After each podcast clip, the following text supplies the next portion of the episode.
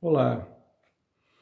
Hoje eu quero falar um texto que eu gosto muito, que eu conheço há muito tempo, que foi escrito por um grande autor, dramaturgo, ator, chamado Antônio Bivar.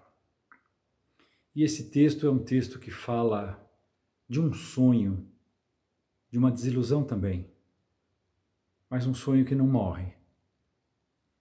O texto diz assim: Era uma vez mas eu me lembro, como se fosse agora. Eu queria ser trapezista. Minha paixão era o trapézio. Me atirar lá do alto na certeza de que alguém segurava minhas mãos, não me deixando cair. Era lindo. Mas eu morria de medo. Eu tinha medo de tudo quase. De cinema, circo, parque de diversões, ciganos, aquela gente encantada que chegava e seguia. Era disso que eu tinha medo, do que não ficava para sempre. Era outra vez, outra tarde, outro circo, ciganos e patinadores. O circo chegou à cidade. Era uma tarde de sonho e eu corri até lá. Os artistas ainda se preparavam nos bastidores para começar o espetáculo e eu entrei no meio deles e falei que eu queria ser trapezista.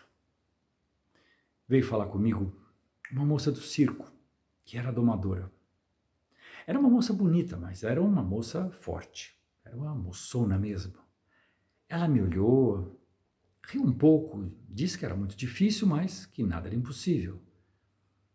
Depois veio o palhaço Polly, veio Topsy, veio Dieter Lange, que parecia um príncipe, o dono do circo, as crianças, o público, e de repente apareceu uma luz lá no alto e todo mundo ficou olhando. A luna do circo, tinha sumido e o que eu via era a estrela d'alva no céu aberto. Quando eu cansei de ficar olhando para o alto, eu fui olhar para as pessoas, só aí eu vi que eu estava sozinho. O nome do texto é Trapezista e esse texto foi escrito para um show da Maria Bethânia que ela fala isso, tem isso gravado em, em, em disco. E é um texto que eu acho muito bonito porque muitas vezes quando a gente é jovem, mesmo quando a gente é criança, nós alimentamos um sonho. E esse sonho é um sonho, muitas vezes sem uma base de realidade. É um sonho que carece é, de um entendimento do que, que é possível. Né? Mas os sonhos nos alimentam, os sonhos nos motivam a caminhar, os sonhos nos motivam a nos dedicar a algo e auxiliam na nossa superação. Era lindo, mas eu morria de medo. Quem não tem? Medo de alguma coisa que, em geral, está dentro da gente mesmo.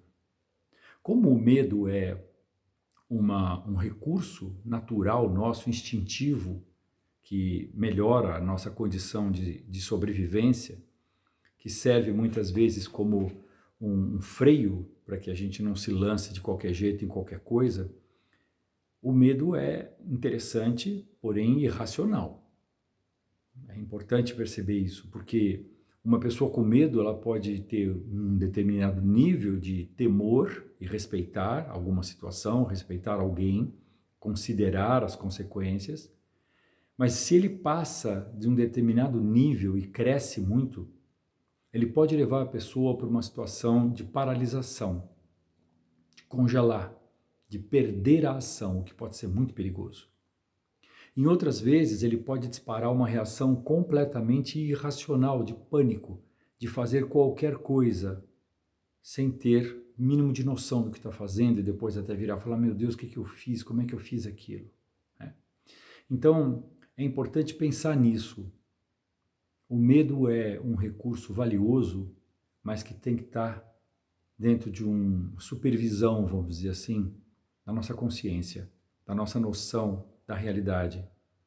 Para que a gente possa, assim como a gente faz quando uma criança acorda de madrugada, assustada, que tem um fantasma no quarto, que tem um monstro dentro do guarda-roupa ou embaixo da cama, e a gente acolhe essa criança, coloca ela no colo, abraça, acalma, acende a luz abre a porta do guarda-roupa, mostra embaixo da cama e racionaliza o que era apenas uma imaginação e provocou uma reação de medo.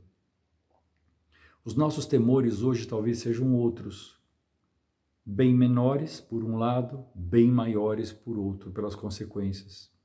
Nós não controlamos o contexto, nós não temos a menor condição de prever as coisas num nível de segurança. Né? A incerteza cada vez mais fica claro é, para nós quanto ela é presente e inevitável. Isso gera medo, gera temor, gera ansiedade. Racionalizar, trazer as coisas para um chão, talvez seja uma maneira de se jogar lá do alto, como trapezista, na certeza de que alguém vai segurar nossas mãos. E esse alguém somos nós mesmos. É a nossa própria mão que vai nos sustentar. O ser do humano me fascina.